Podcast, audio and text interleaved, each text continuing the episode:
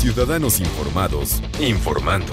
Este es el podcast de Iñaki Manero, 88.9 Noticias. Información que sirve. Tráfico y clima cada 15 minutos. Pues el, pues ya llega ese prurito, ya llega esa, esa comezón en, muchos chavos. Eh, a algunos les está llegando más tarde que antes, pero bueno, para salir, para salir del nido, para dejar la casa, pero algunos dicen quiero, quiero, pero no puedo, ¿no? Hay muchas condiciones, hay muchas condiciones que, que, no me están permitiendo dejar la casa como yo quisiera. Yo quisiera ya independizarme, yo quisiera ya no molestar a papá y a mamá, eh, yo quisiera contribuir más a la economía familiar y tal, pero, pero también quiero independizarme, quiero vivir mi propia vida, quiero hacer mi propia historia, pero por alguna razón y por varias razones no lo pueden hacer.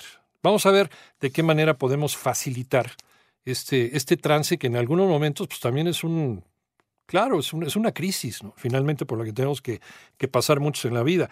Para eso está la doctora Alicia Rábago, maestra en Ciencias de la Orientación Familiar y en Educación y Neurocognición y Aprendizaje. ¿Cómo estás, Alicia? Contenta porque siempre que estoy en tu espacio creo que tocamos temas muy interesantes que a la gente le preocupan y que lo único que intentamos es, pues, cómo ayudar, ¿no? Cómo pasar de un problema o de una situación que estamos viviendo, quizás darnos cuenta y quizás encontrar una salida. Entonces, creo que lo dices bien. Hay muchísimos jóvenes que quisieran independizarse, pero no pueden. Entonces, cuando me puse a pensar y a preguntar y a indagar, pues sí te das cuenta que hay muchísimas variables que influyen. Sin duda, la primera es la económica, en donde eh, los sueldos que ellos eh, reciben eh, a esas edades, pues no les alcanzan para pagar una renta, para independizarse, porque se supondría que lo que uno gana, el 30%, debería de estar destinado a una renta y se está aportando el 47, 50% de lo que gana en esa renta.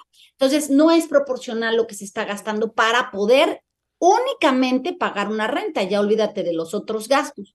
Y esto, creo que los chicos empiezan a dar cuenta de esto pues cuando se acerca mucho la hora, porque si a ellos les preguntas a qué edad te gustaría salirte de tu casa o piensas independizarte, generalmente contestan cuando terminen la carrera o quizás 24, 25 años, y esto viene sucediendo cercanos los 28, 29 años, pues porque o se van a vivir con amigos o eh, rentan un espacio en una casa con que comparten, o sea, independizarse ha costado mucho trabajo. Hay muchos chicos que dicen ser independientes, claro, porque viven a lo mejor fuera del país o solos en un departamento, pero que aún así son dependientes económicos de su casa.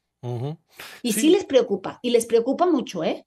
Sí, sí, sí les preocupa, eh, sobre todo también a papá y a mamá cuando ven eh, cómo el pimpollito pues, o la pimpollita pues están haciendo el esfuerzo, ¿no? Pero no pueden hacerlo. Y quisiéramos ayudarlo, pero, pero también estamos pensando, a lo mejor hago mal en tratar de ayudarlo. Eh, es que creo que yo, yo aquí partiría de lo que siempre partimos, Iñaki. ¿Qué tanto conoces a tu hijo? Porque, a ver, en, en toda esta revisión del tema de quiero mi independencia, pero no puedo, estamos dándonos cuenta que, que lo económico es lo más importante.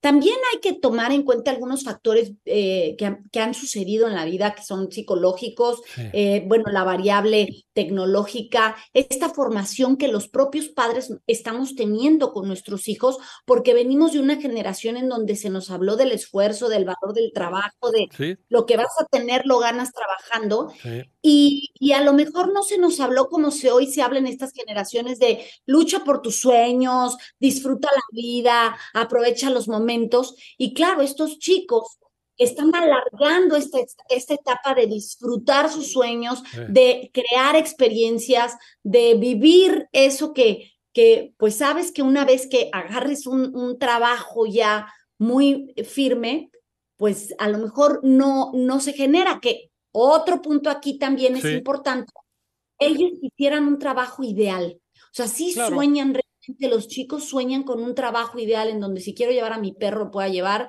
si no quiero ir de traje no voy, si quiero descansar tal hora, si quiero empezar a tal hora. Entonces, el que no se cumplan con esos sueños y expectativas les cuesta. Estamos platicando con la doctora Alicia Rábago, maestra en Ciencias de la Orientación Familiar y en Educación y Neurocognición y Aprendizaje sobre el tema ¡pum! El tema de quiero dejar el nido, pero no puedo. Ya estábamos revisando una de estas razones que es, por ejemplo, la independencia financiera, que a veces no se da, sobre todo en épocas de, pues, de crisis, en épocas en donde todo sube, en donde el sueldo no alcanza, y en donde ya también la vida se hace caótica, porque además venimos de dos, tres años de, de, estar recluidos, de estar encerrados todos en la misma casa, y a muchos de estos chavos a lo mejor ya tenían en 2019, por ejemplo, ya tenían esta idea, ya tenían todo el tinglado armado para poderse ir de la casa y poderse independizar, pum, nos cae la pandemia, y no solamente el asunto de salud, este Alicia, sino también el, el, tema, el tema económico, ¿no? que viene a, a, echar por abajo todos los planes. Y,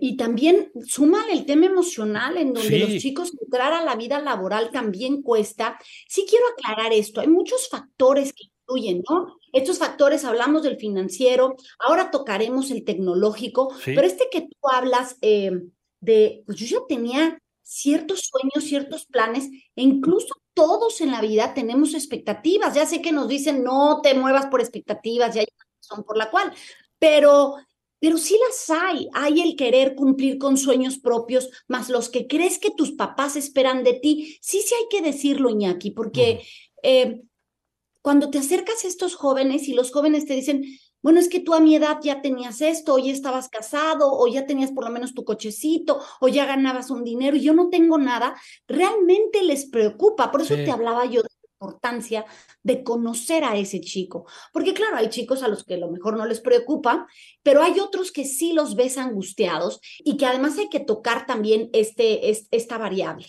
Eh, se les ha planteado que hay que ir por sus sueños, que hay que vivir felices y entonces cuando llegan a esta realidad en donde quieren encontrar ese trabajo ideal, les cuesta mucho trabajo, en donde la lucha de generaciones, de esta generación en donde el, esfuerzo se va a ver eh, recompensado, y el chavo que viene de una generación en donde necesita muchísimo feedback constructivo de lo hiciste bien, qué bien vas, y no lo recibe, es como un choque de generaciones. Creo uh -huh. que las generaciones debemos estar abiertas a aprender de los jóvenes y los jóvenes debieran de estar abiertos a aprender de esas generaciones, uh -huh. lo que haya que enseñarle cada uno a cada cual. Sí.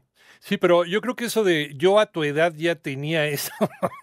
es el peor ejemplo, es lo peor, el peor argumento con el que podemos llegar, ¿no? Porque él también nos puede revirar, sí, pues Bill Gates a tu edad ya era el hombre más rico del mundo, ¿no? Pero fíjate que no es un argumento que generalmente, bueno, quisiera yo pensar que no es un argumento que los padres deberíamos de utilizar. Más Ajá. bien es un argumento que ellos te plantean como una preocupación. Es ya. que mira, yo tengo esta edad y no he hecho lo que tú, o sea, ah, ellos se están comparando con esta generación y ahí es como cuando padres tenemos que decir, ¿cómo crees que te podemos ayudar? Son o sea, distintos a lo mejor tiempos. Claro, son, sí.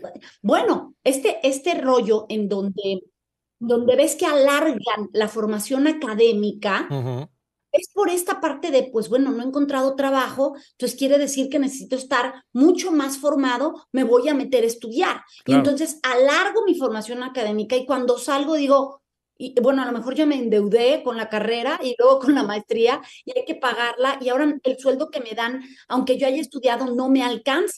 Entonces se vuelve como un círculo vicioso en donde dices, pues se supondría que entre mejor preparado estoy, mejor trabajo obtengo, pero esto no está pasando. Uh -huh. Entonces les preocupa todavía ese tema. Y bueno, y si a esto le sumamos, Iñaki, este factor de, de las redes, de la, en donde se cree más en, en, lo que se exhibe que en las realidades, o sea, se mira más lo que ves que no sabes si es real que la propia realidad y que se habla de experiencias y de eso es lo que te vas a llevar cuando te mueras y acumula muchas experiencias. Vamos, estos nuevos 40 que son los nuevos 30 y los 30 que son los nuevos 20, sí. de alargar y alargar y alargar etapas, pues también afecta. O sea, si tú te fijas, todo va como, como encadenado. Yo también, pues tengo mis expectativas, tengo mis sueños. Entonces escuchas a jóvenes decir, no, no, no, no, ahorita no me quiero casar o no quiero formar una familia o no me quiero centrar en un trabajo muy serio porque quiero seguir viajando, uh -huh. quiero cumplir sueños, quiero irme a estudiar fuera. Claro, cuando, cuando, regresas tienes 27 y en un trabajo te dicen, ¿y qué experiencia tienes? Uh -huh. No, pues ninguna. Entonces, creo que ahí es cuando como papás debemos de apoyar cómo te ves, ayudarlos a plantearle su futuro, a establecer metas, a decir, ¿tú crees que este es el camino? ¿Cómo crees que yo puedo ayudarte? O sea, este tipo de cosas que sí es necesario que lo hablemos con ellos. Más que juzgar y más que compartir, eh, eh, de, de, más bien compararte, creo que es necesario que pienses que el mundo ha cambiado y que lo que único que tienes que hacer como, como padre de familia es ¿Cómo crees que te puedo ayudar? A lo mejor puedes empezar recomendándolo, a lo mejor enseñando en una entrevista de trabajo, a lo mejor acercarlo a una empresa, que le digan cómo preparar un currículum, a lo mejor, em, pues mira, yo lo veía en el periódico, tú cómo lo ves ahora, enséñame y a ver en qué te puedo ayudar. O sea, el compartir la experiencia. Y otro punto es también estar muy claros eh, eh, y fíjate que eso me vino, me saltó mucho porque en este más reciente publicación de Sin Querer Queriendo, yo hablo de educar desde los faltantes. Uno de, los, de las variables que se incluyen en este querer dejar el nido y no poder es estos padres sobreprotectores que estamos siendo en, en darles todo. Pues dejaste, como decíamos, el dedo en la llaga, doctora Alicia Rábago, maestra en ciencias de la orientación familiar y en educación, neurocognición y aprendizaje, porque tocaste el tema de los padres sobreprotectores, que de repente ya no sabemos qué hacer. Y luego también viene la parte de la culpa de los padres, porque no lo habré sobreprotegido mucho, entonces no le di las herramientas suficientes como para que pudiera no volar, o sea, no lo, no lo empujé así del nido de una manera sutil, pero lo empujé. No hice lo que tenía que hacer como padre. Entonces ya la culpa ya, ya se empieza a repartir un poquito, ¿no? Sí, y me encantaría, me encanta cómo lo pones, porque en realidad esperaría que los padres por lo menos sí se lo cuestionaran, ¿no? ¿Qué, qué me faltó? Incluso el otro día platicando con un gran amigo, es que lo que sucede hoy que muchos padres dicen, le voy a, yo sí le quiero dar todo lo que yo no tuve. Y él me contestaba, pues sí, pero también le quitas la oportunidad de que aprenda lo que tú aprendiste. Claro. Y dice, este es el cierre perfecto, claro. ¿Qué pasa que hoy em, creo que quisimos, que es un tema que sale recurrentemente, eh, quitarnos esta figura del padre autoritario que mandaba y que tú solo escuchabas y quieres acercar a tu hijo a que platique, a que te diga, que confíe. Y en este querer, pues también le resuelves muchos problemas y sí le estás evitando que aprenda ciertas cosas que tiene que aprender. Así como le enseñaste a meter las manos cuando se cayera, así tendrías que haberle eh, pues enseñado y dicho que que, sí es verdad que hay muchos sueños y que ojalá se cumplan, pero que también va a haber muchos sueños que no se van a poder cumplir y que no debe de frustrarse y pensar que la vida ya no fue feliz por ello.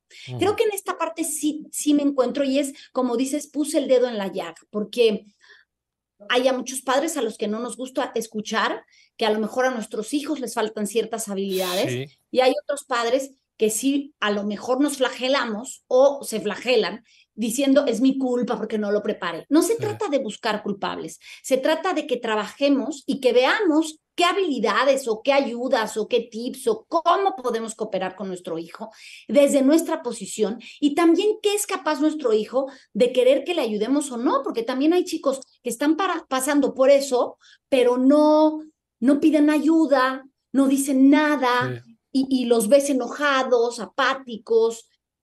Hay que acercarse, o sea, el permanecer, el preguntar, el estar y el darles opciones como cuando eran chiquitos de, ¿por qué crees que te esté pasando esto? ¿Te falta preparación?